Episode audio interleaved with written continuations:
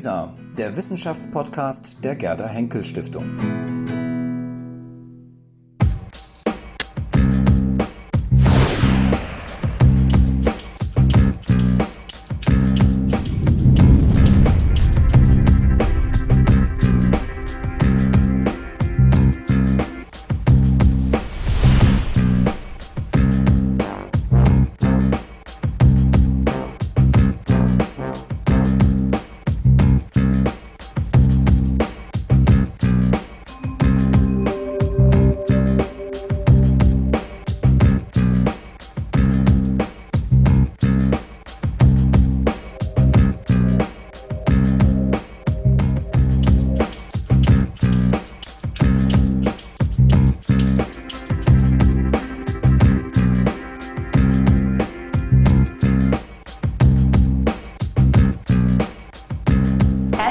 Willkommen zu einer neuen Folge von Max meets Lisa. Wir sprechen heute über ähm, die Gegenwart des Mittelalters. Und ähm, ich freue mich sehr, äh, begrüßen zu dürfen. Hier zu meiner Rechten sitzt äh, Martin Bauch. Er ist wissenschaftlicher Mitarbeiter am Deutschen Historischen Institut in Rom. Neben ihm sitzt Valentin Gröbner. Er ist Professor für mittelalterliche Geschichte an der Universität in Luzern. Und äh, ja, Georgios Schatzoulis kennen Sie, wir, kennen uns ja schon als, als Moderationsteam. Wir sprechen über äh, das Mittelalter, über Mittelalterrezeption, aber auch über Fantasyfilme, über digitale Aktivitäten von Mediavisten. Und meine erste Frage geht an Herrn Gröbner. Sie haben vor einigen Jahren ein Buch geschrieben mit dem Titel Das Mittelalter hört nicht auf. Und ja, ich würde gerne wissen, warum hört es nicht auf und was sagt uns das Mittelalter heute noch? Bin auf dem Weg äh, hierher, Frau Schifferdecker, an einem großen Plakat vorbeigekommen. Da steht drauf, das größte Mittelalterspektakel der Welt. Das hat am 30. und am 31. Juli in Köln stattgefunden. Und eigentlich wäre es doch gescheiter, die Macher von dem Mittelalterspektakel zu fragen, warum das Mittelalter nicht aufhört und nicht jemanden, der an einer Universität die Geschichte des Mittelalters und nicht die Gegenwart des Mittelalters unterrichtet. Aber jetzt, Sie haben das Buch geschrieben. Sie haben doch genau diese, ähm, sozusagen die, diese Metaebene haben Sie doch genau ähm, beleuchtet. Also wie, sozusagen, wie wir heute das Mittelalter rezipieren, welche ähm, Bedeutung es sozusagen in der Gegenwart noch hat. Das Mittelalter ist ein, ähm, ein riesiges ähm, unterirdisches Materialreservoir, äh, das seit gut 150 Jahren in der Massenkultur und seit 200 Jahren in der Kultur der Gebildeten als eine Art von ähm, Speicher, als Bergwerk benutzt wird. Da wird alles Mögliche rausgeholt, ähm, extrem heterogenes Material und zu sehr, sehr unterschiedlichen Zwecken verwendet. Ähm, nicht nur in Europa, sondern auch äh, im angelsächsischen Nordamerika. Das am weitesten von Europa nachgebaute Schloss, gotische Schloss, also Ruine übrigens schon gebaut, steht in Südindien von einem äh, britischen Teefabrikanten in der Nähe von ähm, Calicut an die Küste gestellt. Das heißt, das Mittelalter, die Gegenwart des Mittelalters ist ein extrem modernes Phänomen. Und das Mittelalter hat, wie Sie ja wahrscheinlich wissen, sich selber gar nicht als das Mittelalter bezeichnet, schon gar nicht in der Einzahl. Äh, das heißt, dieses große M äh, ist eine Art großer Supermarkt, in dem man sehr viel finden kann. Und das ist auch das, was die Menschen fasziniert. Mehr als zum Beispiel die frühe Neuzeit oder auch die Antike? Nein, es fasziniert sie äh, als Teil der Populärkultur und es fasziniert sie, weil es vorbei ist und weil man sich von diesem spezifischen Vorbeisein des Mittelalters, wie bei den unterirdischen Schätzen, was Spezifisches verspricht. Äh, zwischen dem 12. und dem 17. Jahrhundert hat die Antike genau dieselbe Funktion gespielt, nämlich als unterirdischer Traumraum, als, Schatz, als imaginäre Schatzkammer. Und das hat vor allem im 19. und im 20. Jahrhundert ist das, das dann das Mittelalter geworden. Vielleicht machen wir es noch ein bisschen konkreter. Ähm, da können vielleicht auch Herr Bauch ähm, zu fragen. Du hast es angesprochen, Popularisierung des Mittelalters. Also vielleicht sagen wir ganz konkret, wo es vorkommt. Sie haben schon die Mittelaltermärkte beispielsweise, die hohe Popularität an Mittelaltermärkten ähm, erwähnt. Das große Festival. Das große Festival. Dann Computerspiele beispielsweise. Also ganz oft ein Rückgriff auf mittelalterliche Figuren, mittelalterliche Szenerien, vorgestellte Szenerien, die ganze Fantasy-Literatur, ähm, die sich mit Rittern, Mönchen, ähm, Paladinen und so weiter und so fort beschäftigt. Haben Sie da so ein Unbehagen bei als Experte, wenn Sie das so verarbeitet finden? Als Medievist? Mhm. Mein Unbehagen als, als Medievist ist eigentlich weniger bei der Popularisierung, die ich, ähm, das ist kein Forschungsschwerpunkt von mir, aber die nehme ich, nehme ich zur Kenntnis, mal, ähm, mal amüsiert und mal auch ähm, ähm, ja, weniger Unbehagen habe ich, kann ich aus eigenen Forschungen sprechen, mit einer äh, mit dem Mittelalter, das eben nicht Vergangenheit ist, sondern ähm, das ist vielleicht in, aus einer deutschen Perspektive manchmal mh, hm, schwer vorzustellen, weil äh, klar, es gibt diese ähm, Mittelaltermärkte, die Mittelalter, äh, das popularisierte Mittelalter, das ist, das ist präsent. Aber äh, Mittelalter in einer, zum Beispiel in einer politischen Funktion, das war bei uns natürlich bis, äh, sagen wir, zum Zweiten Weltkrieg ähm, sehr, sehr präsent und danach in abgemilderter Form vielleicht noch, ähm, denken Sie, die, die, Wiederentdeckung des karolingischen ähm, Europa als angeblicher Vorläufer der, der, Europäischen Gemeinschaft der Union. Das gibt schon noch einen politischen Aspekt bis, einen gewissen, bis in die Gegenwart. Aber ich sehe es aktuell, ich habe selbst über, über Karl IV. geforscht, ein, ein Herrscher, der eben äh, vor allem in Tschechien eine sehr hohe äh, politische Bedeutung hat. Und dieses Jahr ist sein 700. Geburtstag, da war, war eine große Veranstaltung in, in Prag und diese historische Figur ist ähm, in einem Maß präsent in der Öffentlichkeit, wie wir uns das in Deutschland nicht vorstellen können. Es ist eine Identifikationsfigur.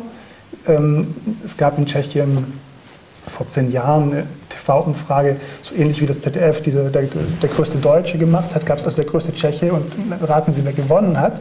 Karl, äh, direkter, Karl IV., direkt danach Jan Hus, zwei mittelalterliche Figuren, sehen Sie nach Deutschland, da kam, glaube ich, auf Platz 25 irgendwo Barbarossa, ach, höchstens 25 kam Barbarossa. Ähm, Luther kann man fragen, ist er eine mittelalterliche Figur oder wird er da anders verstanden? Mhm. Also auf jeden Fall, es, es, ist eine ganz andere Präsenz. Es äh, ist aber eben auch eine, eine, eine, Identifikationsfigur, die mir große ähm, Bauchschmerzen verursacht, weil sie für unmittelbare gegenwärtige Identitätsbildung eingesetzt wird. Mhm. Ja, in, einem, in einem Modus, wie es, wie es in Deutschland in dieser Form nicht mehr existiert. Und ähm, das heißt, wir sollten diesen Aspekt, denke ich, nicht ganz, nicht ganz ausblenden, auch wenn es vielleicht in, in Deutschland ähm, für die Gegenwart, äh, für, die, für, für, politische Fragen gar nicht so präsent scheint. Aber, Aber in der Schweiz, ja. zum, in der Schweiz zum Beispiel schon. Stichwort Jubiläen. In der Schweiz gab es im letzten Jahr, 2015, das Jubiläum von zwei großen nationalen Schlachten, Moorgarten und Marignano, 1315 und 1515. Und da wurde von Parteien des, am rechten Rand des politischen Spektrums den Historikern als Ganzes den Vorwurf gemacht, sie seien ohnehin vaterlandslose äh, Zerstörer. Ja, wir hatten Herrn Meißen hier beim letzten Mal. Ähm, ja, ja, der, war, der hat sich, war, der hat sich da in ganz bewundernswerter Weise engagiert. Ähm, das heißt, in dem Moment, wo der Historiker, der Mittelalterhistoriker, da seine Nation, nicht, nicht das erfüllt, was als seine nationale Pflicht wahrgenommen wird, ist die Irritation im Verhältnis zwischen Wissenschaft und Politik beträchtlich, nicht nur in Tschechien, sondern auch in der Schweiz. Hier würde ich vielleicht auch noch einen Begriff einführen, den des Abendlandes beispielsweise, der jetzt wieder an Aktualität gewonnen hat. Also sozusagen die Scheidung von Abendland und Morgenland. Karl Martell wird immer wieder gerne jetzt im, äh, äh, von, aus bestimmten politischen Richtungen mal wieder ins Feld geführt. Er hätte sozusagen etwas gestoppt, auch dann Figur des Mittelalters sozusagen. Ähm, sind das eben auch so Kategorien, die da eine Rolle spielen? Ähm, das bedient alles ein Bedürfnis äh, und das heißt Rettung aus der Vergangenheit. Man wünscht sich einen Retter, der bitteschön aus der Vergangenheit kommen soll. Äh, das heißt, es ist die Suche nach, nach ähm, Wahrheit und Unschuld in diesem großen Stausee im Mittelalter. In, mit, mit der Suggerierung, dass es damals alles unschuldig gewesen wäre? Oder? Mit der Suggerierung, äh, dass in diesem großen Reservoir Vergangenheit, die die unbefleckten Schätze der Identität zu finden seien. Ähm, das ist die große Fantasie ähm, des späten 18. und frühen 19. Jahrhunderts und die treibt uns in Bezug auf das Mittelalter, auf jeden Fall in der politischen Ebene, glaube ich, bis heute um inklusive dieser großartigen Kämpfe zwischen tschechischen und österreichischen oder deutschen Historikern, wer das ältere frühmittelalterliche Dokument in der jeweiligen Volkssprache findet. Das heißt, ähm, da finden wir uns in einem endlos verlängerten 19. Jahrhundert. Das heißt, der Rückgriff auf das Mittelalter als Ressource, auch gerade zur Bildung von nationalen Identitäten, was heute ja wieder eine Rolle spielt, ähm, ist viel stärker der Fundus im Mittelalter als beispielsweise in der Zeit ab der frühen Neuzeit und in der Moderne der Aufklärung? Das, ja. Die Auf, weil die Aufklärung ja auch, in, zumindest in Deutschland, auch stark identitätsstiftend ist.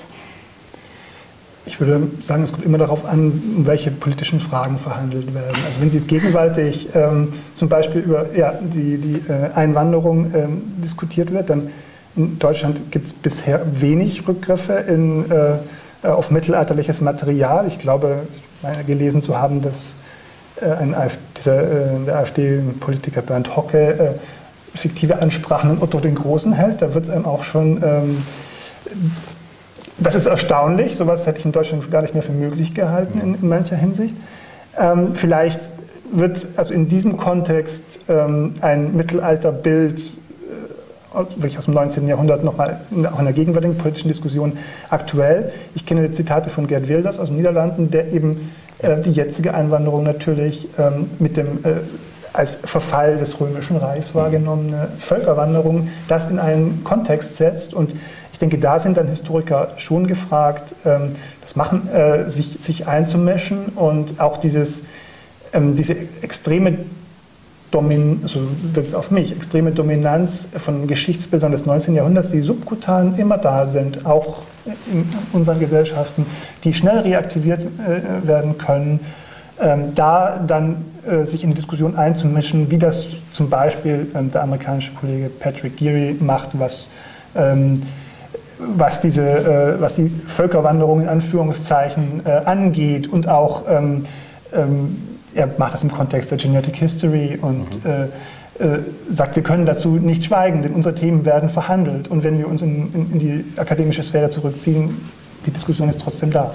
Mhm. Gibt Gibt es denn, also ich habe letztens einen Artikel gelesen, wo es um die Völker, Völkerwanderung ging und um die These, dass es äh, die Völkerwanderung äh, in diesem Sinne gar nicht gegeben hätte und dass man demzufolge auch die heutigen ähm, ja, Fluchtbewegungen oder wie auch immer, die heutigen Bewegungen von Menschen in bestimmte Regionen damit gar nicht vergleichen könnte, weil es das in der Form, wie es äh, popularisiert wird, äh, ja, gar nicht gegeben hat.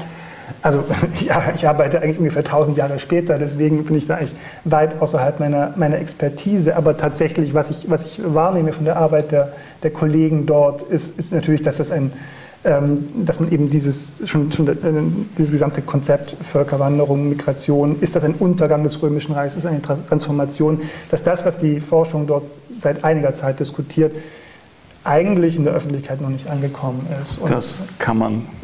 Freundlich gesagt. Das ist, das ist glaube ich, noch untertrieben.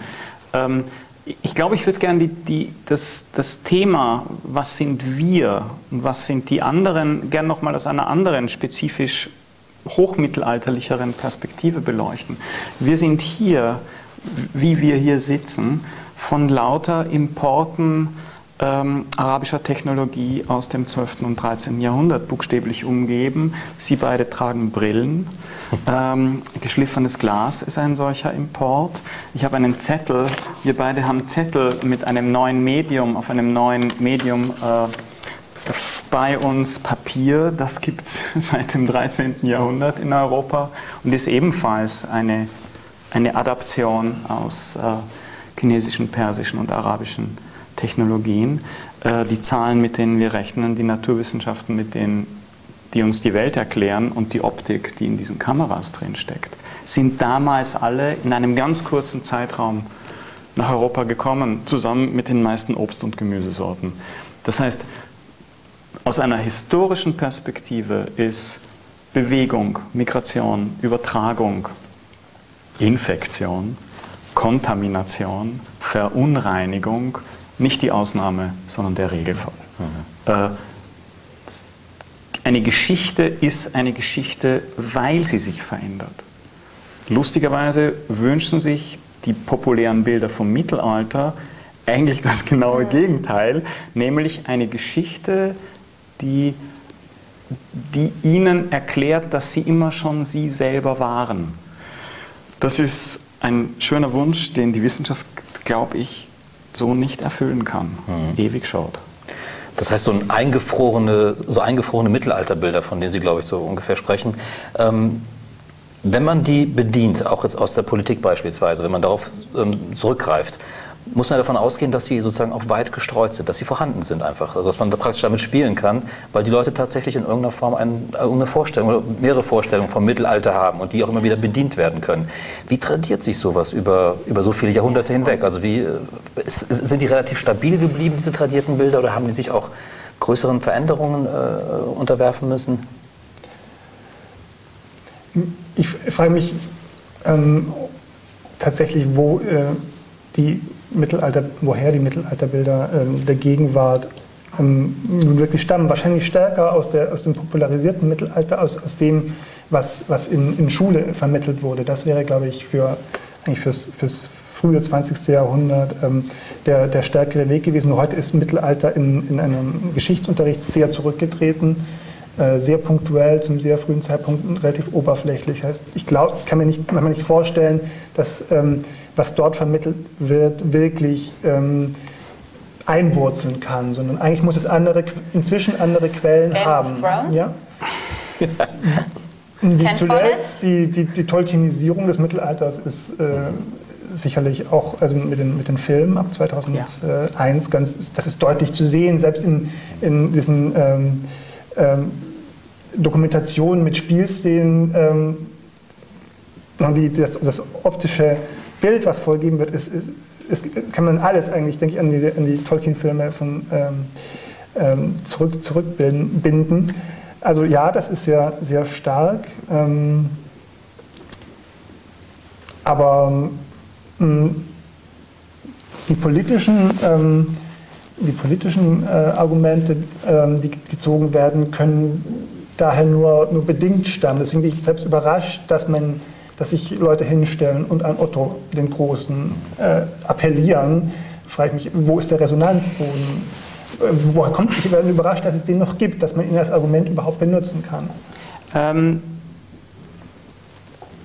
ich glaube, dass die erste Hälfte des, dass die, der, das Ende des 19. und die erste Hälfte des 20. Jahrhunderts, das ja in gewisser Weise die Hochzeit dieser intensiven Mittelalterbenutzung gewesen ist. Sehen Sie sich die Kriegspropaganda im Ersten wie im Zweiten Weltkrieg an, auf, eigentlich auf allen Seiten. Äh, das ist einfach noch da. Da habe ich auch auf jeden Fall recht. Und ich würde ähm, die, die Vertrautheit, also das Wiedererzählen alter Geschichten in neuem Gewand nicht unterschätzen. Haben Sie ein Beispiel? Die Lega Nord. Äh, also das heißt die Wurzel des italienischen Rechtspopulismus, die sich nach dem äh, Städtebund der Lega des 12. Jahrhunderts gegen Friedrich den ersten Barbarossa benannt hat und die sozusagen auch ganz gezielt ein rund erneuertes, äh, sorgfältig medial adaptiertes Bild von einem unkontaminierten Norditalien, christlichen Norditalien benutzt. Mhm. Ähm, wenn wir uns heute heutige Evokationen des sogenannten Abendlands ähm, in Polen äh, oder in Österreich anschauen, ist das gar nicht so weit weg. Das heißt, das, was hier vergeht, ist nicht das Mittelalter. Also was hier nicht vergeht, ist nicht das Mittelalter, sondern Mittelalterbilder, die so flexibel sind, dass man sie jeweils sehr leicht aufdatieren kann. Ein anderes relativ unheimliches Phänomen, ähm, das uns dann auch ins 14. Jahrhundert führt, ist zum Beispiel diese ganze Braveheart-Kultur, wo ein Film, der von einem Australier gemacht wird, von den schottischen Nationalisten verwendet wird ähm, und die, die Verwendung äh, reicht dann von, von ähm, Online-Spielen bis zu Wahlkampagnen, ähm, bis zu Reenactment-Spektakeln, wo dieser Film dann eine ganze Kategorie von, also selbst zur historischen Kategorie, Braveheart wird. Das heißt, äh, man hat es man mit medialen Koppelungen zu tun, wo Elemente aus dem 19. Jahrhundert mit Elemente aus der Populärkultur des 20. Jahrhunderts und des 21. Jahrhunderts extrem gut fusioniert werden können. Ja. Vielleicht kann ich dazu ergänzen, also das Lega-Beispiel ist besonders interessant, denn die, äh, es gibt ja einen, einen italienischen Film über, über, Barbarossa von 2008. Den kenne ich gar nicht. Und den, den, sollten Sie sich ansehen. Der ist ähm, wesentlich beeinflusst von, von der Lega. Es gibt einen Cameo-Auftritt von Umberto Bossi als Konsul von Mailand, glaube ich. Und ähm, also der Film in der Ästhetik, wie eine etwas billigere Variante von äh, der, der Herr der Ringe-Filme, äh, äh, vermittelt sagen, in diesem modernen und diesem zeitgemäßen Gewand noch einmal äh, die Botschaft. Das heißt, die, die Liga greift diese alten Geschichtsbilder auf und perpetuiert sie oder förmt sie sogar in ihrem Sinn noch mal weiter, indem dieser Film äh, stark promotet wurde. Also er hat eine sehr gespaltene Reaktion in Italien hervorgerufen, freundlich gesagt, aber ähm, er hat eine ganz, ganz klare Botschaft und ist an, auf der konkreten, natürlich sind die, die, ähm, ähm, die lombardischen Städte, die, äh, die Helden, die Protagonisten dieses Films, erstaunlicherweise eine Figur wie Barbarossa, wird trotzdem sympathisch gezeichnet. Also es vermischen sich da auch verschiedene, äh, verschiedene Ebenen in diesem, in diesem Fall. Also ich kann den, den Film, wenn es interessant zu sehen ist. Als Film ist er völlig misslungen, aber, äh, aber ähm, man sitzt, also ich saß im Kino und dachte, es ist nicht möglich, 2008, glaube ich, so einen Film noch zu machen. Doch, doch, gerade. Sie haben jetzt schon äh, über Italien und also Italiens Mittelalterrezeption gesprochen, über die Schweiz also, und über Tschechien. Sie sind ja beide als Historiker auch vermutlich viel in der Welt unterwegs und mich würde interessieren, wie ist das denn in anderen Weltregionen? Wie, welche Art von, gibt es da ähnliche Vorstellungen von einer Periodisierung und wie ist die, äh, wie ist die Mittelalterrezeption? Zum Beispiel ähm, in, im arabischen Raum, Sie haben schon die äh, Migrationsbewegung und all die tollen neuen ähm, ja, die, die, die tollen neuen Technologien und das Papier und so weiter angesprochen.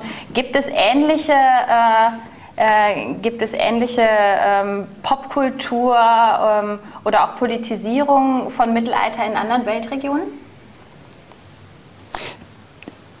Ähm, jetzt strapazieren Sie meine Expertise aber ein bisschen. Ich finde, ähm, ich kenne mich weil ich mich dafür interessiere, ein wenig, ganz wenig mit der politischen Kultur der Türkei aus. Mhm. Da gab es einen sehr interessanten Film, Fetich, also die Stadt, gemeint war die Eroberung von Konstantinopel äh, durch Mehmed II. 1453, die, mit den, den, den griechischen Byzantinern als blonde Schurken und den Türken als dunkelhaarige Edle und Mehmed als Beschützer der Armen und Schwachen bei dieser Eroberung von Byzanz.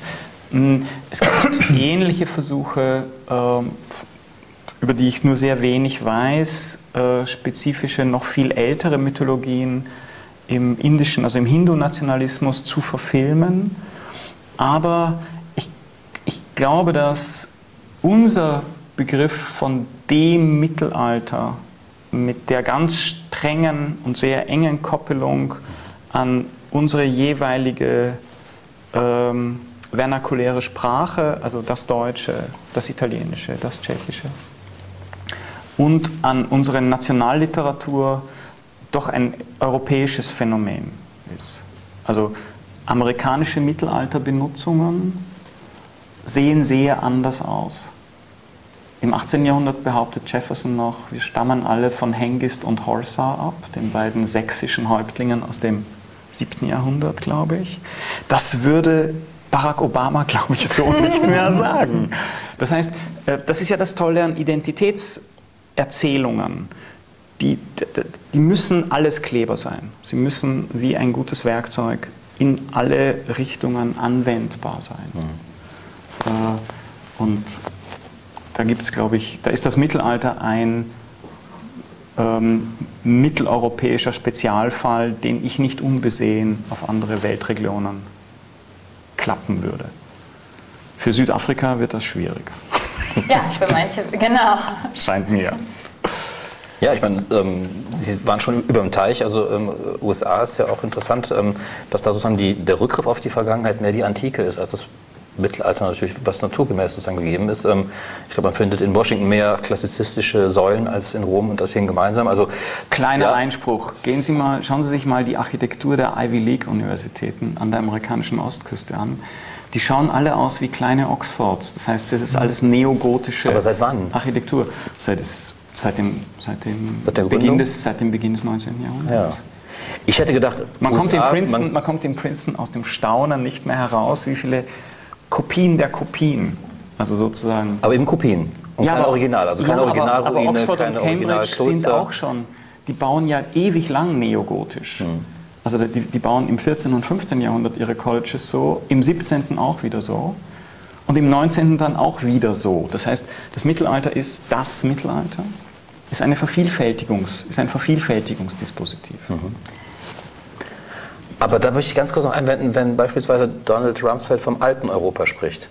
Ähm, distanziert er sich nicht dann in, in gewisser Weise sozusagen von diesem mittelalterlichen geprägten Europa und beruft sich mehr sozusagen auf ein neues Europa, was viel, viel mehr Rückgriffe auf die Antike ähm, äh, nimmt mit Demokratie, Republikanismus, Freiheit und so weiter und so fort, als sozusagen auf das Mittelalter sich beziehen würde? Das alte Europa ist doch irgendwie auch mit auf das alte mittelalterliche Europa gemünzt, oder nicht? Muss ich zugeben, habe ich in diesem Kontext eigentlich nicht auf, auf Mittelalter bezogen, sondern nee. Also will Ich muss auch, ich muss, möglicherweise ist das meine, meine, mein mangelnder Respekt vor dem großen analytischen Intellektuellen Donald Trump, aber ich kann damit so. Rumsfeld. Nicht, äh, Rumsfeld, äh, äh, Rumsfeld. Aber ähm, Der auch. von dem, ähm, ich glaube, dass die Alt-Neu-Unterscheidung mit realen historischen Perioden schon sehr lang nichts mehr zu tun hat. Äh, ich muss nochmal einen, einen langen Ball ins 13. Jahrhundert zurückspielen. Die Geschichte des Be- Begriffs Modernus und seiner wechselnden Bedeutungen kennen Sie. Ja. Das heißt, was jeweils als alt und was jeweils als neu bezeichnet wird, ähm, ist, hat mit realen Chronologien sehr viel weniger zu tun als mit Gegensatzpaaren, die, sich, die sich nach, Bedür nach. Ja. nach Bedarf ändern. Da würde ich gerne einmal ganz kurz insistieren wollen, weil ich okay, schon, äh, ja. schon sagen würde, Gründungsmythos der Vereinigten Staaten ist ja schon sagen, glaube ich, denke ich schon die, ähm, die Vorstellung von einem ähm, feudal geprägten Mittelalter, wo es unfrei zugeht, wo es keine republikanischen Traditionen gibt, wo es keine Demokratie gibt und sozusagen ein neues Euro, ein, ein, ein, die Schaffung einer neuen Welt mit bewusstem Rückgriff auch auf die griechische Antike, auf, das römische, äh, auf die römische Republik und so weiter. Ähm, ich würde schon sagen, dass man sich da ganz klar abgrenzen wollte von diesem alten Europa, dem mittelalterlichen Europa. obwohl ich mich jetzt hier weit jenseits meiner, meiner eigentlichen Expertise bewege, aber das auch in jüngster Zeit ist, glaube ich, auch herausgearbeitet worden, wie zum Beispiel das, das Alte Reich, das Heilige Römische Reich in seinen Strukturen durchaus einen starken Einfluss auf die, auf die jungen Vereinigten Staaten ausgeübt hat als Modell, dass man sich dort daran orientiert hat. Also das, der erste Eindruck, den, den verstehe ich völlig, äh, das ist ähm, offenkundig, aber dass es noch mehr Modelle als die klassische Antike für, für die USA gibt. Ich denke, wenn man, wenn man das tiefer bohrt, findet man eben zum Beispiel so etwas eigentlich Unwahrscheinliches wie das, äh, das, das Heilige Römische Reich des 18. Jahrhunderts als, als äh, Ideengeber für einige Aspekte. Ah, Ja, interessant. Ja. Plus ähm, die spezifisch angelsächsische Faszination dafür, in, einer, in einem idealisierten Konzept des italienischen Stadtstaats des 14. und 15. Jahrhunderts die eigenen ideengeschichtlichen Wurzeln wiederzufinden. Also das, was John Pocock den Machiavellian Moment genannt hat, wo er wirklich eine Art von Urknall in, Flor in Florenz, der Urknall des, des, ähm, der Republik, ideengeschichtlich, äh, einer vermeintlichen Freiheit in Italien der Renaissance verortet, in den Stadtrepubliken und dann den Weg über England äh, in die Vereinigten Staaten nachzeichnet. Ursprungsmythen sind so. Ähm, die sind vielseitig einsetzbar. Ich würde gerne ähm, von den Ursprungsmythen jetzt zur Klimaforschung kommen, weil äh, Herr, ba Herr Bauch ja auch zu einem äh, zwar mittelalterlichen, aber auch sehr aktuellen Thema forscht. Ähm, und mich würde interessieren, Sie forschen ja zur sogenannten kleinen Eiszeit, zur Wende des 14. Mhm. Jahrhunderts und zu den sozialen Auswirkungen. Aber äh, inwiefern äh, hat das Ihre Forschung auch Bedeutung für aktuelle äh, Klimaforschung und haben Sie Kontakt mit Naturwissenschaftlern? Ähm, ja, ich habe. Viele Fragen auf einmal. Genau, sorry. und äh, ein, ein, ziemlicher Schwenk in unserer Diskussion. Aber ja. äh, ich dachte nur gerade, dass es auch zum Beispiel in der Klimaforschung eine Diskussion darüber, äh, existiert, ob es diese sogenannte mittelalterliche Klim Warmzeit oder Klimaanomalie gibt oder ob das eine rein europäische Geschichte ist. Also auch da hat man wieder die, ähm, die Frage, ist das ein, ein eurozentrisches äh, Konzept?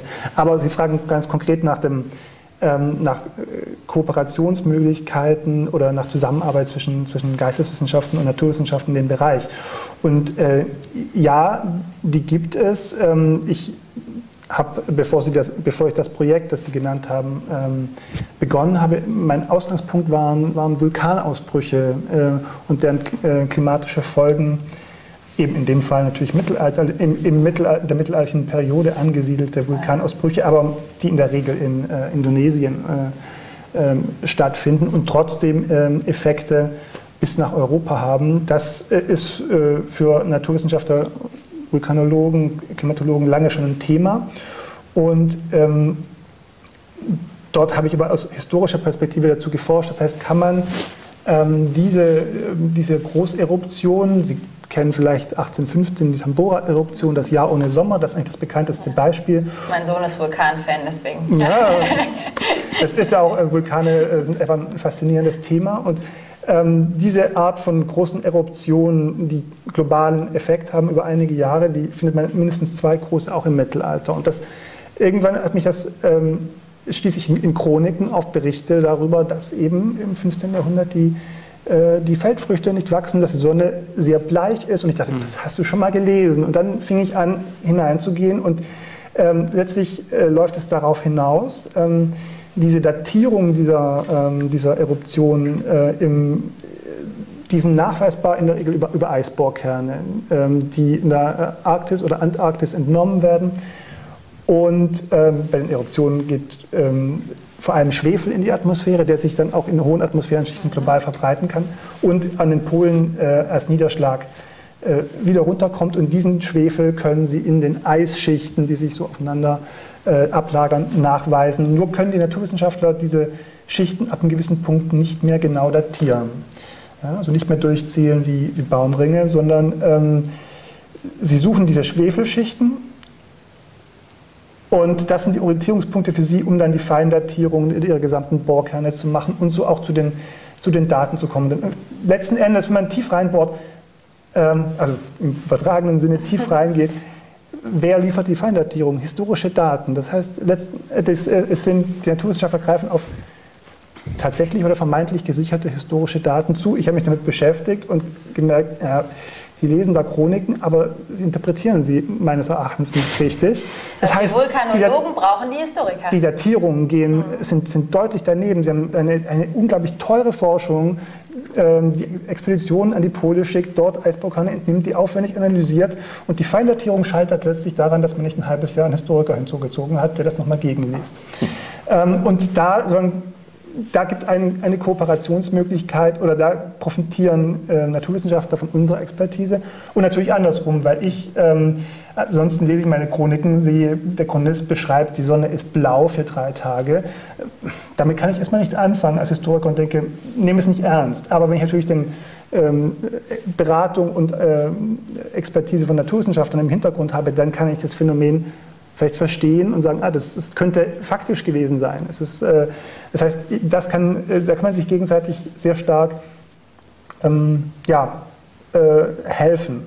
Und ganz konkret, äh, wir hatten im Februar eine, eine, Konferenz in Rom zu diesem Thema, auch einen Klimatologen eingeladen, der sagt, was ihr Historiker mit euren Quellen könnt zur Klimarekonstruktion, ihr habt die beste Auflösung, zeitliche Auflösung, die wir mit unseren naturwissenschaftlichen Methoden nicht hinbekommen.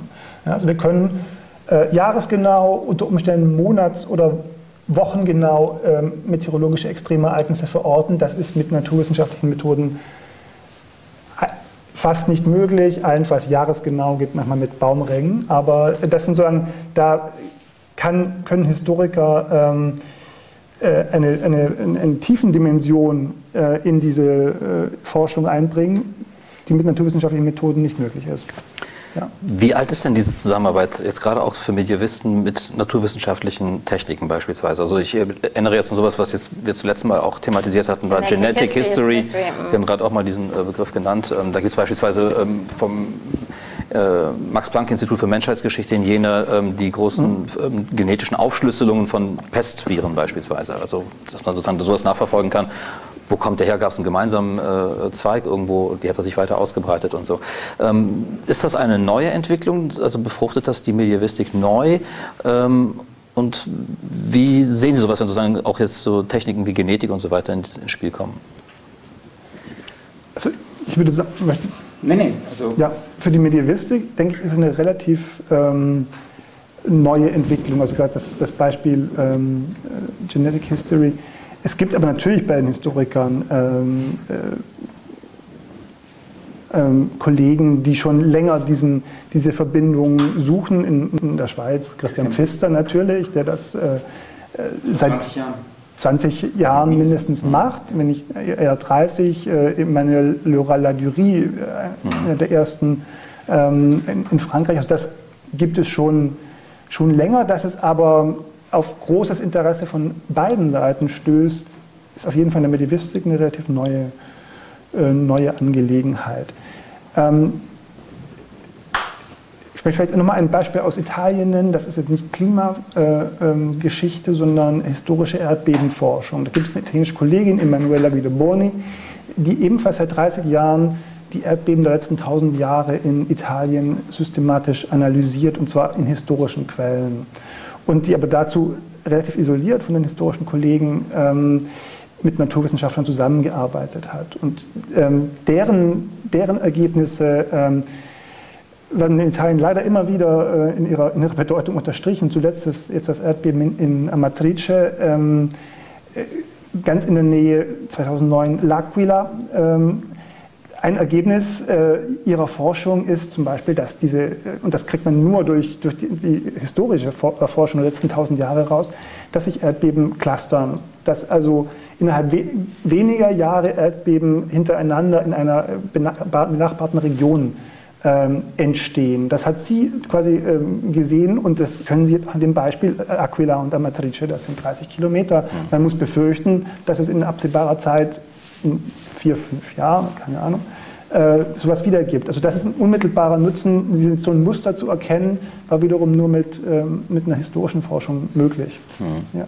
Ähm, aber in der Schweiz ist in direktem Anschluss an diese Forschungen eine großes, eine, ein großes Projekt unter Federführung der Seismologen an der ETH Zürich lanciert und jetzt auch abgeschlossen worden, wo äh, gesagt wurde, wir wollen aus historischen Quellen ähm, Naturkatastrophen mit besonderem Fokus auf Erdbeben auf dem Gebiet der heutigen Schweiz historisch aufarbeiten, um eine Art, um an das heranzukommen, ähm, was ähm, ein amerikanischer Kollege Deep History genannt hat. Das heißt, noch ein bisschen weiter zurückzugehen, ähm, um vernünftige große Datenmengen für Modellrechnungen zu kriegen.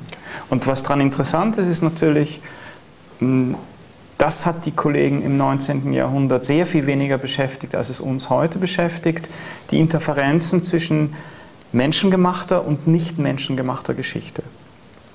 Mit dem Klimawandel als der großen, bedrohlich großen Schnittstelle. Das heißt, welche Prozesse sind so groß, dass diejenigen, die sie dokumentieren, sie eigentlich selbst nicht sehen.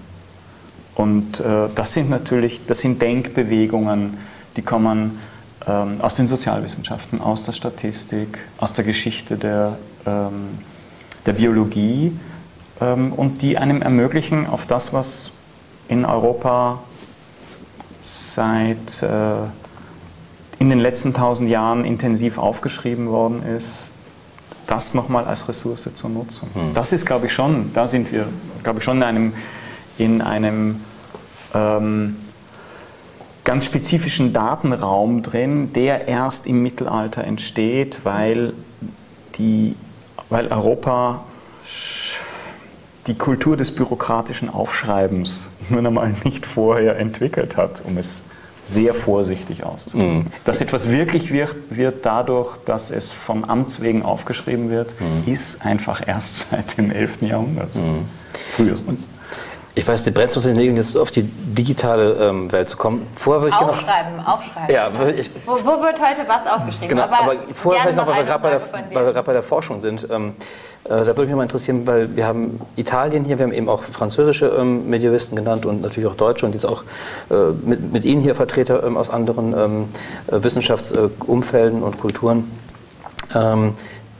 Ich verbinde, aber das kann ganz persönlich sein, die Medievistik ganz stark mit der französischen Medievistik beispielsweise. Also als ich den Sonntag von Bouvin gelesen habe, von Dubuis, da war ich erstmal erschlagen, weil ich kannte Schlachten im Mittelalter und Ritterkämpfe und so weiter, Turniere, so wie ich es von Walter Scott mit Ivanhoe kannte. Und plötzlich war alles ganz, ganz anders und wie unspektakulärer und so weiter. Also die französische, äh, die Kathedralen von äh, Dubuis und so weiter. Ähm, gibt es da ganz unterschiedliche Traditionen sozusagen in der Medievistik nach nationalen Narrativen aufgeteilt? Also gehen Angelsachsen das ganz, also Engländer ganz anders. Der, das Mittelalter, der Engländer ist Der Engländer, äh, der Italiener, der Deutsche, der Franzose. Ähm, gibt es da ganz unterschiedliche Mittelalter-Narrative und auch Traditionen, wie man das Mittelalter erforscht?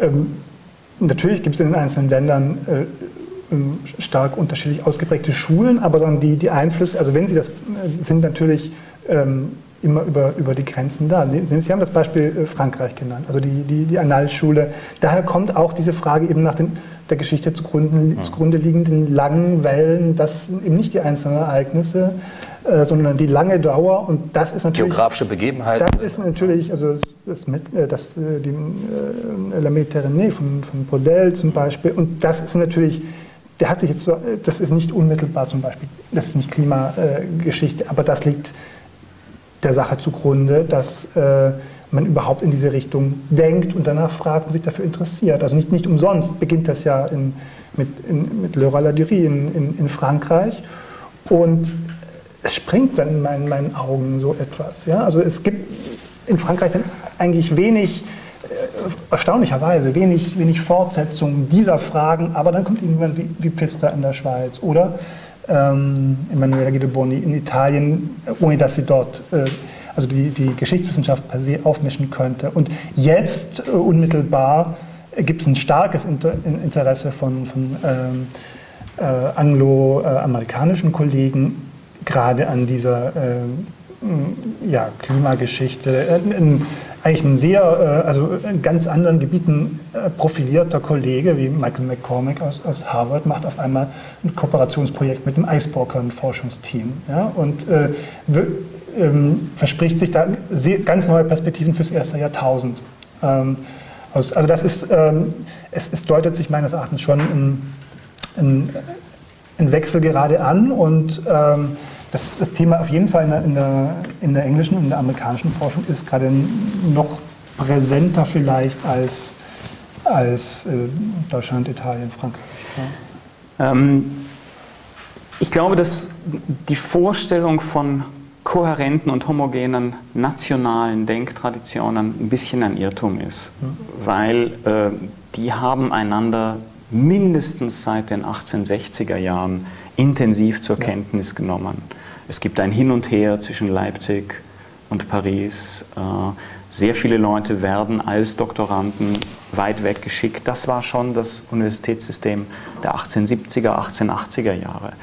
Ähm, ich finde das reizvoller, ähm, wenn man ein bisschen die uns vertrauten Abstammungsgeschichten, sozusagen die guten Väter, ähm, zu ersetzen versucht durch sehr viel unange also sozusagen ambivalentere nämlich den Aufstieg der wissenschaftlichen Anthropologie im 19. Jahrhundert als Schädelmessung, als ähm, angewandte Verbrecher- und Verbrecherinnenkunde.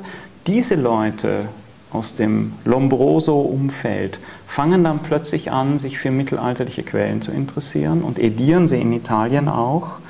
ähm, weil sie sagen, kann es sein, dass die noble italienische Rasse schon durch mittelalterliche Sklavinnen und Sklaven ähm, verdorben worden ist und das erklärt die Verbrecherraten unserer heutigen Großstädte. Das heißt, ähm, die Vorstellung, dass in historischen Dokumenten ähm, biologische Daten, anders kodierte, aber biologische Daten, Abstammungsgeschichten stecken, das ist tatsächlich schon eine Vorstellung des 19. Jahrhunderts.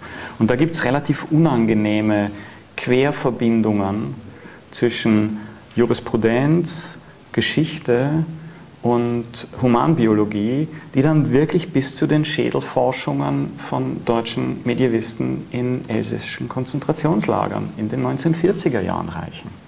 Das heißt, ähm, wir sollten doch nicht so tun, als ob Wissenschaft eine voraussetzungslose Sache ist. Da stecken immer massive äh, positive und negative institutionelle Interessen drin. Äh, denn selbstverständlich gibt es in der Klimaforschung ebenfalls heute institutionelle Interessen, genauso wie in der Genomkartierung, die dann versuchen, das, die gesamte Abstammungsgeschichte aller Einwohner von ganz Island zu erheben, um daraus eine endlich eine saubere angelsächsische Datenbank für einen ähm, amerikanischen Biotech-Konzern zu kriegen. Äh, da greifen die auch auf Quellen, auf die frühen, auf die frühesten isländischen Quellen zurück. Das heißt, das ist einfach der Versuch von Wissenschaft, die Vergangenheit, aus der Vergangenheit Daten zu ernten. Das ist auch unser Job. Also Sie hatten das Beispiel ähm, Genetic History und das Max-Planck-Institut in Jena genannt. Dort ist es eben meines Erachtens die Aufgabe der, der Historiker, sich in, in, deren Forschung mit einzubringen, äh, weil es tatsächlich ja in den, in, in den Aussagen äh, kulturelle Phänomene äh, mit genetischem Befund äh, zumindest korreliert werden. Und da, da muss man dann als Historiker sagen, bis zu welchem Punkt man darüber diskutieren mag oder wo, bis wohin es sinnvoll ist und wo es eigentlich auch auf Abwege führt, auf historisch, den Historikern gut bekannte Abwege. Ähm, also die, die, die, der, der, Missbrauch der, der Geschichtswissenschaft äh, ähm, in, in, diesem Kontext, das ist durch den meisten Historikern bekannt sein und umso mehr ähm, ist es notwendig, sich auch nicht in, in eine Art Schmollecke zurückzuziehen und zu sagen, wie kann das sein? Im Max-Planck-Institut für Menschheitsgeschichte, an dem kein einziger Historiker arbeitet. Genau.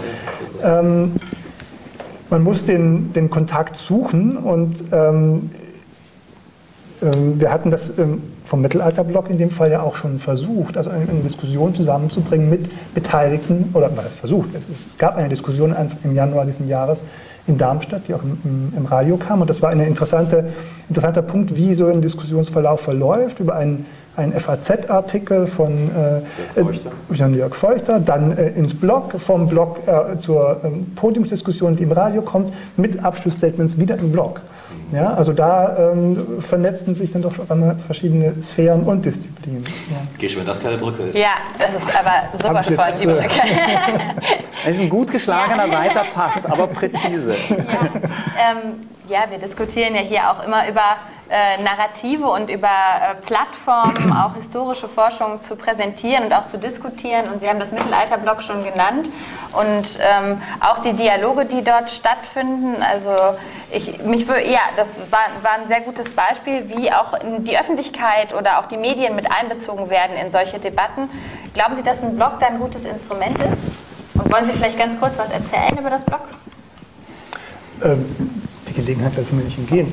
Ähm, ja, also seit, seit ähm, äh, knapp vier Jahren gibt es eben dieses ähm, Gemeinschaftsblog Mittelalter, eine Basis für alle med äh, medievistischen Disziplinen ähm, mit äh, ja, der, eigentlich dem erklärten Ziel, ähm, eine äh, interdisziplinäre, also in, in, innerhalb der medievistischen Disziplinen Diskussion anzustoßen. Und wir haben jetzt mehrfach auch äh, über die eigentlichen medievistischen Disziplinen hinaus ähm, Diskussionen äh, erlebt.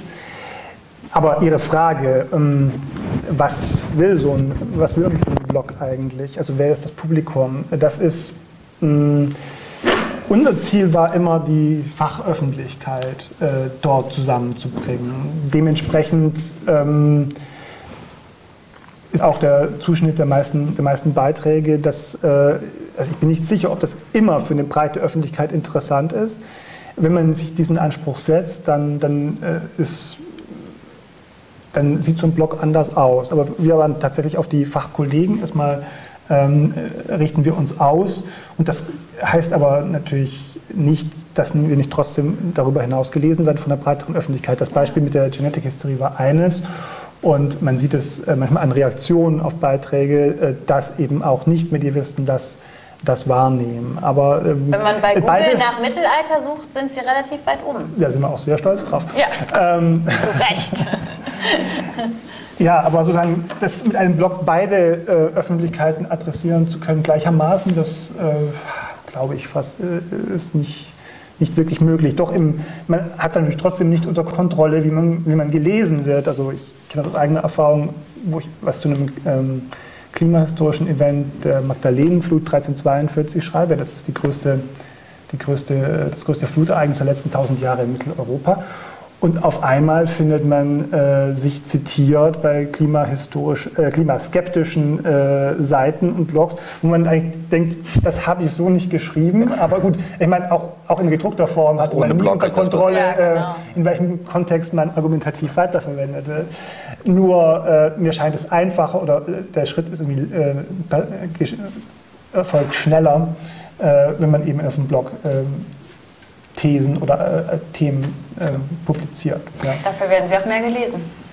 Vermutlich, ja. Ja, aber ähm, mir scheint, dass der, auch hier der Normalfall das Hin und Her zwischen ähm, Print und rein digitalen Medien ist digitale Medien erreichen zusätzliche Verdichtung und Echo-Effekte in den Printmedien und umgekehrt.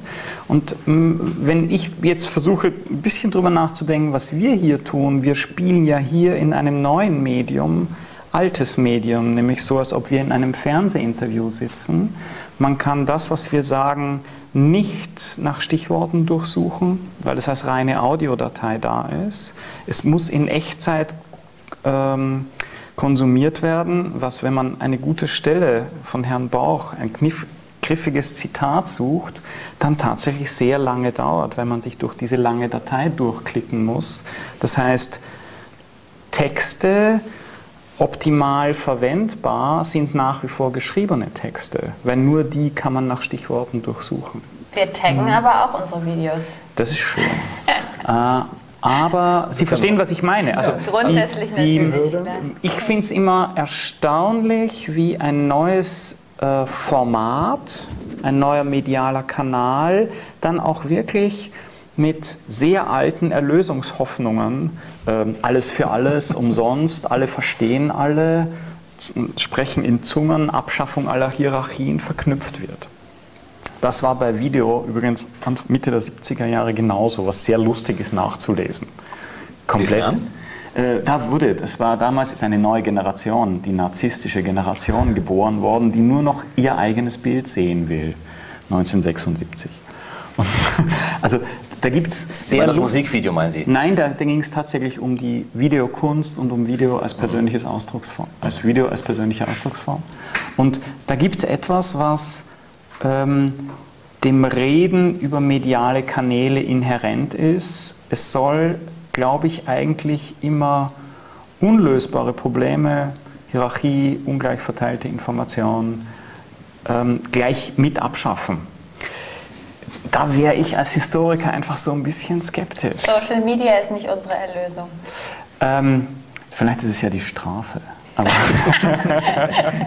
sind ja auch ein Skeptiker. Vielleicht würde Herr ähm, Bauch nein, das anders sehen. Nein, mir geht es einfach um den Umgang meiner eigenen Zeitökonomie. Also das heißt, niemand kann im Jahr 2016 ohne digitale Medien vernünftig und professionell arbeiten. Es hat in, uns in jeder Form als Wissenschaftler das Leben leichter gemacht. Aber die Erlösung ist es wahrscheinlich nicht. Ich würde durchaus nicht fundamental widersprechen. Also ich kenne es mit einem eigenen Beispiel. Also äh, mit meinem ähm, Blog betreiben wir äh, ähm, mit mehreren Kollegen zusammen und jeder bringt seine Spezialisierung und auch sein, äh, seinen Schwerpunkt ein. Und zum Beispiel äh, Twitter war ich persönlich anfangs völlig skeptisch. Inzwischen äh, verstehe ich sehr gut den Nutzen davon und äh, nutze es auch parasitär, was meine Kollegen mit unserem Twitter-Account so machen. Ich bin beeindruckt davon. Aber ich habe selbst keinen, weil ich äh, ab einem gewissen Punkt denke, ich müsste so viel Energie und Aufwand hineinstecken, bis das wirklich den, ähm, das abwirft, was, was ich darin bekommen kann, dass ich es äh, sage, gut, ich kann das, ich kann das mitnutzen, ich, ich, ich nehme es wahr, ich weiß, um die, ich weiß um die Vorteile, aber ich kann nicht auf allen Hochzeiten tanzen, ich muss anderes auch noch machen. Das mit dieser Ökonomie, äh, worauf konzentriere ich mich? Ja? Ähm, schreibe ich jetzt nur noch Blogposts? Das würde ich eigentlich sehr schade. niemandem raten. Ja? Also man muss, man muss mindestens zweigleisig fahren. Ähm, und die spezifischen Vorteile des Mediums nutzen. Ja? Also wenn ich äh, äh, Dinge, die ich mit einem Artikel, eben mit einem gedruckten Artikel nicht erreichen würde, ja? die, das ist das Blog mein Medium. Ja? Oder wenn ich eben schnell äh, Informationen streuen möchte, das funktioniert hervorragend. Ähm, und, und mit den entsprechenden Investitionen in Zeit, die man vorher da reingesteckt hat. Und das ist eben ähm, ja, solche Anlaufpunkte, solche Plattformen bereits gibt, die wahrgenommen werden. Wenn ich mein privates eigenes Blog mache, ist es so mühsam, ähm, das dem zu einer Bekanntheit zu äh, verhelfen, dass ich unsere kollaborative Form äh, sehr entlastend finde, weil wenn Sie ein interessantes Wissenschaftsblog alleine betreiben wollen, ich habe großen Respekt vor jedem, der das schafft, ja, aber äh, es, würde, es würde, wäre mir nicht alleine möglich. Und deswegen äh, finde ich ähm, gerade die kollaborative Form äh, sehr gut geeignet. Ähm, ja, und ich habe aber nur einfach, die, die, ähm, ich muss mit meiner Zeit haushalten und. und ähm das hört man immer wieder, das Argument der Zeit. Ähm, dem kann ich auch sehr viel abgewinnen. Auf der anderen Seite frage ich mich, musste man sozusagen als Wissenschaftler, als Historikerin, als Historiker ähm, nicht immer sozusagen mit Zeit in irgendeiner Form haushalten? Also Sie haben ja gerade selbst gesagt, wir sind Historiker genug, um sozusagen zu wissen, wie Medien sich entwickelt haben, wie auch dann die Tradierung von Wissen, in welchen Formaten die sich auch verändert haben. Vom Buchdruck ähm, jetzt mal äh, einfach mal angefangen. Sind wir nicht sozusagen immer in einer Form Zeitökonomien unterworfen, wenn wir verschiedene Formate bedienen wollen, die einfach dann gerade auf der Agenda stehen, die einfach gerade up to date sind? Mir scheint, ähm, als Historiker bin ich äh, ja nicht nur Zeit, äh, also einer strikten, einer relativ strikten, selbstgesetzten Zeitökonomie unterworfen, sondern auch etwas, was ich ähm, einem erhöhten Anspruch an Verlässlichkeit nennen möchte. Ich werde aus öffentlichen Mitteln dafür bezahlt, nachprüfbare, robuste Informationen zu produzieren. Dafür bezahlt mich der Kanton Luzern. Und ähm, wo ich diese Informationen dann jeweils verbreite, schreibt mir niemand vor. Das ist die große Freiheit des Wissenschaftlers. Ähm, ich habe aber Interesse daran, dass möglichst viele Kollegen und Kolleginnen die lesen, damit die damit weiterarbeiten können oder damit die mich auf meine Fehler aufmerksam machen können.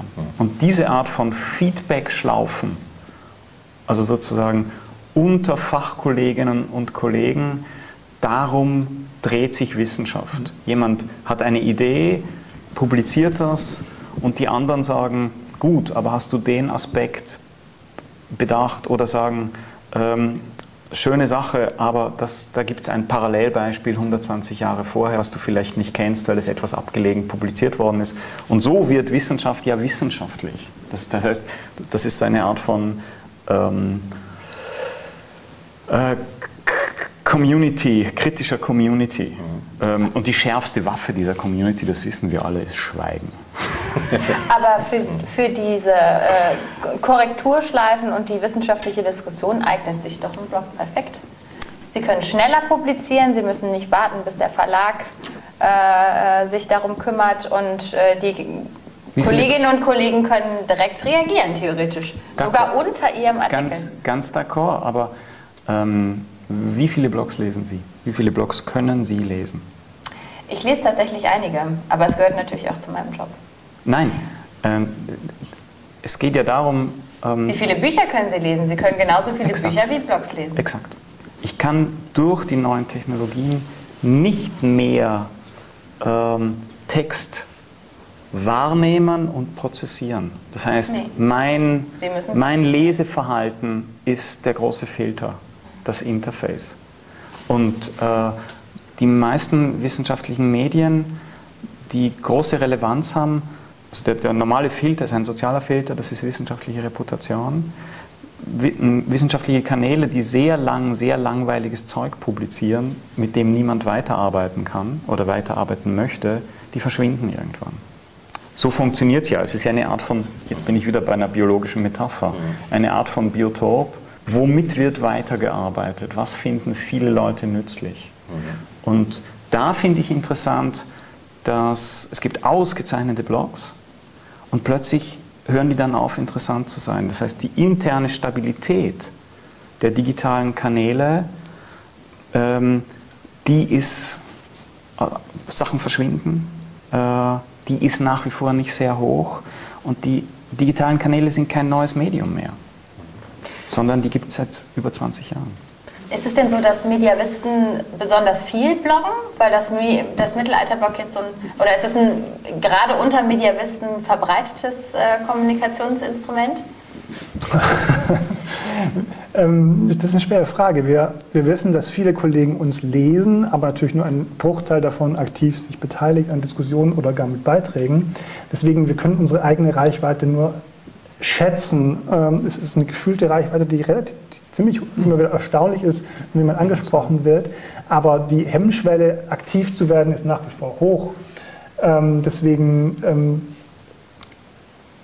ich denke, ist, meine Wahrnehmung unseres Blogs ist, dass es für viele Kollegen dazugehört, da ab und an drauf zu gucken. Und damit bin ich zum jetzigen Zeitpunkt schon, schon ziemlich zufrieden, dass es als ein, eine Plattform des Fachs, die man äh, lesen muss oder lesen sollte, wahrgenommen wird. Ja? Und in welche äh, die, die Frage der tatsächlich die Frage der Institutionalisierung, also wer sorgt dafür, dass das Kontinuität äh, sich entwickelt bei Blogs und sonstigen sozialen Medien, das ist, das ist das, der große Punkt. Ja? Und bisher wird das im Prinzip ehrenamtlich betrieben, von mir, von meinen Kollegen zusammen. Und wenn wir aus irgendwelchen Gründen das nicht mehr leisten können, also man hat diese, es fehlt diese, diese Verankerung, ähm, dass es über die Person hinausgetragen wird bisher. Und das ist noch eine, eine offene Frage. Also das, es gibt keine Formate, keine Förder, Förderung, ähm, um solche äh, Dinge wie, wie, auch wie ein erfolgreiches Wissenschaftsblock wirklich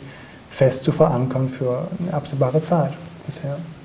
Ähm, in den wissenschaftlichen Blogs steck, stecken jede Menge öffentliche Gelder, äh, sonst gäbe es die gar nicht. Ähm, es scheint mir logisch, dass das wirklich noch braucht, vom, von den Formaten her. Denken Sie, wie lange es gedauert hat, bis wissenschaftliche Zeitschriften äh, sich auf Dauer etabliert haben.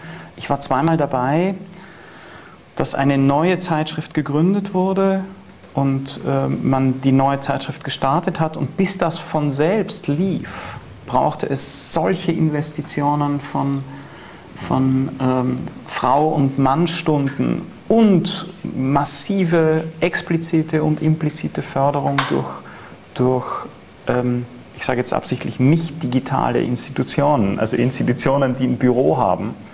Ähm, es wäre erstaunlich, wenn das bei Blogs anders wäre. Ähm, und all diese, all diese ähm, Kanäle funktionieren, sind ja dadurch brauchbar, dass sie Beiträge ablehnen, dass sie als Filter, als Best-of funktionieren. Weil das ist das, was wir brauchen. Wir sind umgeben von viel mehr Informationen, wissenschaftlicher Informationen, als wir lesen können. Und ich lese einen Blog dann, wenn er meinen Interessen entspricht, aber gleichzeitig werde ich überrascht und lerne dort etwas. Und das ist eine extrem paradoxe Aufgabe. Die Leute müssen ihre eigenen Bilder wiederfinden, aber neue Informationen dort finden, die sie selbst interessieren. Um da anzuknüpfen und sozusagen nochmal den ähm, äh, Bezug zum Mittelalter zu schaffen, Sie sagen gerade, und das ist ja auch einer Ihrer Hauptpunkte, wir produzieren viel zu viel Text, als dass wir das wirklich alles aufnehmen könnten.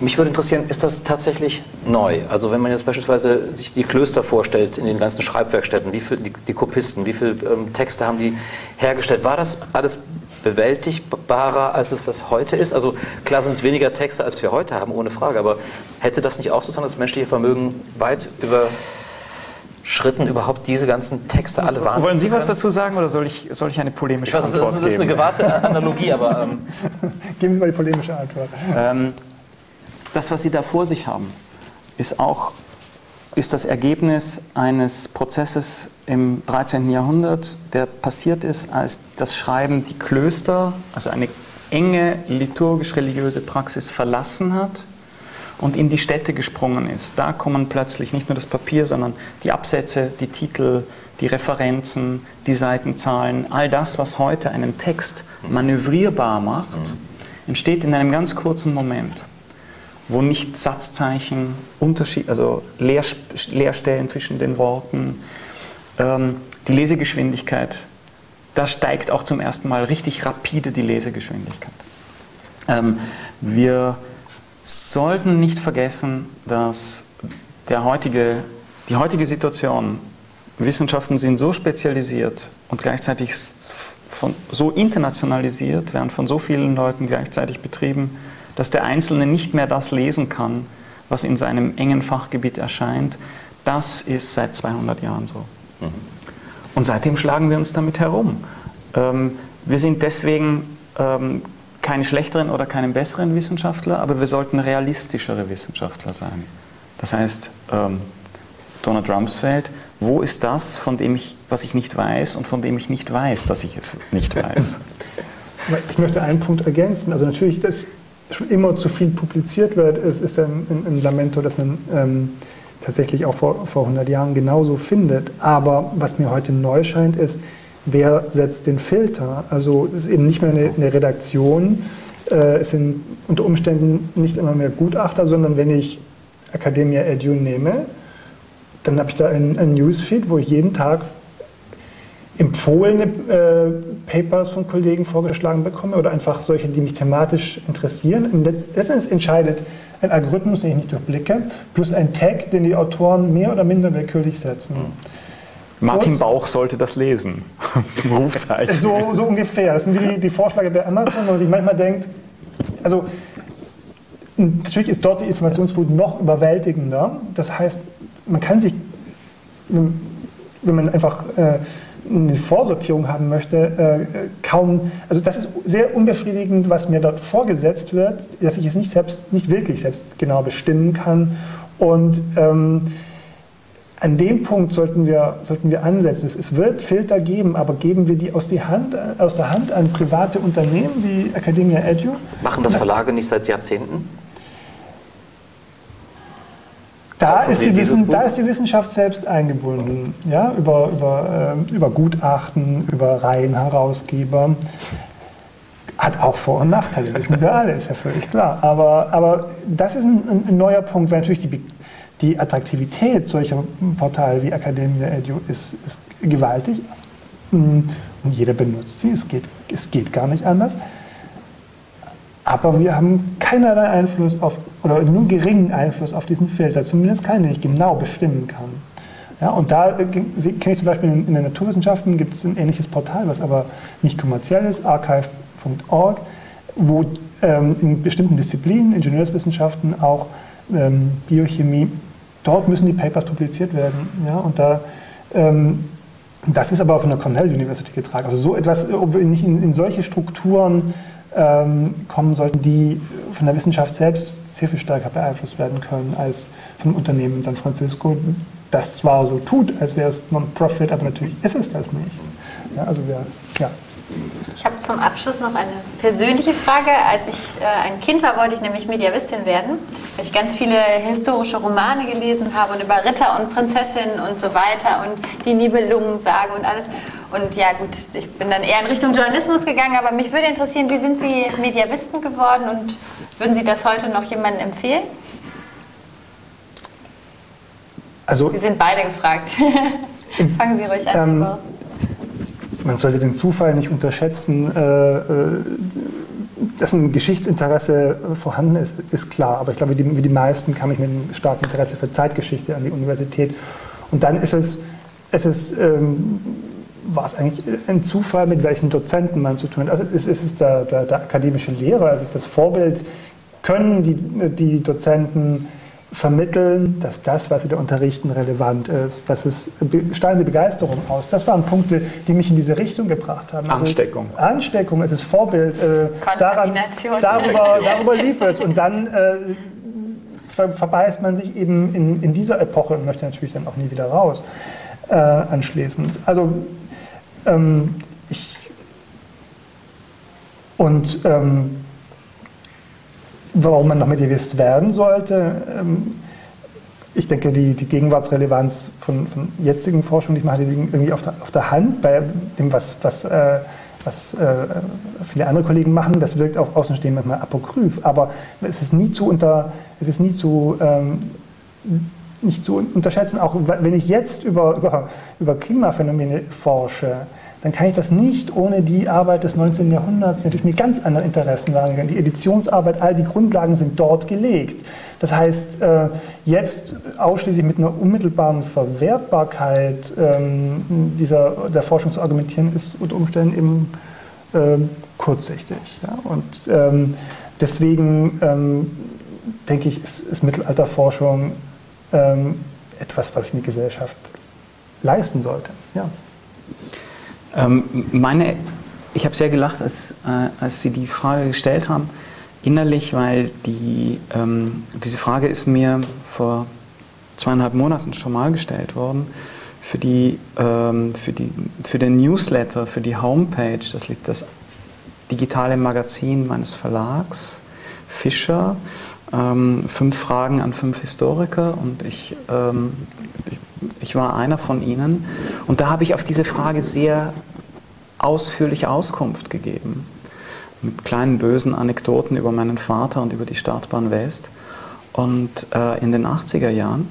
Und ähm, offenbar ist die digitale Reichweite dieser Medien nicht so groß, dass sie sie in der Vorbereitung entdecken konnten. Das heißt, auch da sitzen wir der vermeintlichen sofortigen Verfügbarkeit des Digitalen auf, nur zwei Klicks weg, die aber nur potenziell da ist, die sich praktisch nie vollständig realisieren lässt. Deswegen sitzen wir ja hier. Deswegen kann ich Sie jetzt hier fragen. Ähm, 114.de, Fischer Verlag, Valentin Grögner, da steht das alles. Na gut, ja, haben wir noch ein bisschen Nacharbeit. Einen kleinen Cliffhanger, ist, ist doch auch nicht schlecht. Dann können wir doch ähm, alle dazu ermuntern, das mal nachzugucken. Und wir lassen es einfach offen. Ja, schön. Insofern, ähm, wie heißt es bei Brecht? Vorhang zu und alle Fragen offen. Vielen Dank und wir sehen uns beim nächsten Mal wieder. Dankeschön. Danke.